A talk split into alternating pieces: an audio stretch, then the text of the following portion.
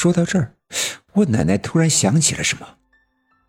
哎呀，对了，照这么说，如果那场大火与刘家镇出现了这么多鬼魂真的有关联的话，那我们是否找到那场大火的真相？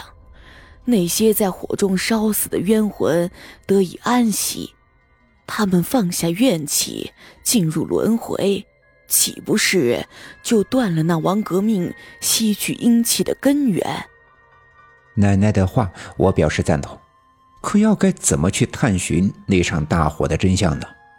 而我看到的那场大火，也仅仅是地穴里产生的幻觉，是否与真相有关，都还不确定。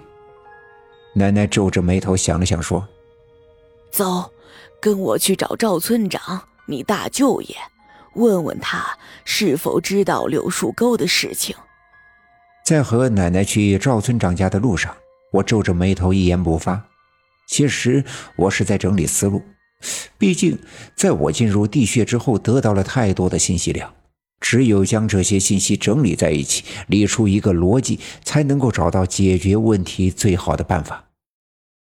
其实这次进入地穴的收获的确不小。如果按照我和我奶奶的判断，从成百上千的鬼魂身上吸取阴气的王革命。或许就是这四方煞镇压的最大的要挟。那么如此说来，阻止他的最好的办法就是驱散那些被他吸走阴气的鬼魂。而那些鬼魂应该是源于柳树沟当初的那场大火。或许找到那场大火的成因，让那些鬼魂得以安息进入轮回，这样便断了王革命吸取阴气的来源。不知不觉的时候，来到了赵村长家。前段时间，赵村长摔伤的骨头早已经好的差不多了。可经过这么一摔，赵村长却深刻的感觉到自己的确已经老了。其实呀，这人都会变老，这是自然规律，谁也逃避不了。可对于赵村长这样的人来说，老是一个特别可怕的词。他总觉得还有很多事情没有做完。总觉得还能够为刘家镇干点实事，而眼下已经是一个好的兆头。地质队在山上探测，十有八九会在这儿开金矿，而且县城里又传来消息说要把县城到刘家镇的路呀好好的修缮一下，修得更宽更平坦。如果这都实现了，不但刘家镇的一些闲散的青年能够在矿上找到工作。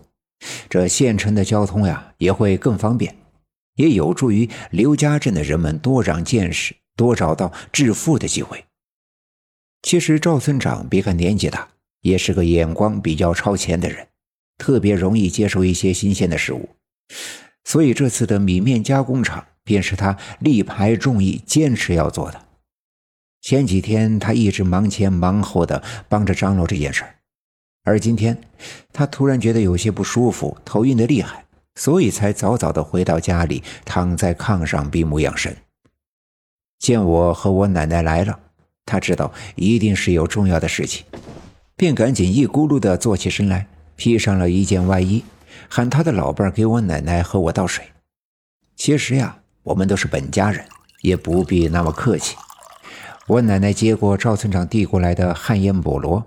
掏出了别在腰间的烟袋锅，装了一袋烟，点着抽了两口，才把来意跟赵村长说明。其实我们就是想知道这柳树沟的来历。这件事多年来没有人提及过，只知道这柳树沟阴气特别的重，也特别的邪门，所以人们都是谈柳树沟色变。可是柳树沟到底有多邪门，却没人知道。说起来，这个赵村长不禁摇了摇头，叹了一口气。说起来呀，柳树沟这事儿呀，算起来那年我的年纪也不大，我也是听老人们说的。据说当年日本鬼子跟游击队打仗，刘家镇的游击队啊特别的厉害，在地上挖了数不尽的地道，四外都是贯通的。小鬼子打进来的时候，游击队和老百姓就全钻进地道。小鬼子走的时候呀，人们再出来。他们在咱们这儿啊吃了不少的亏。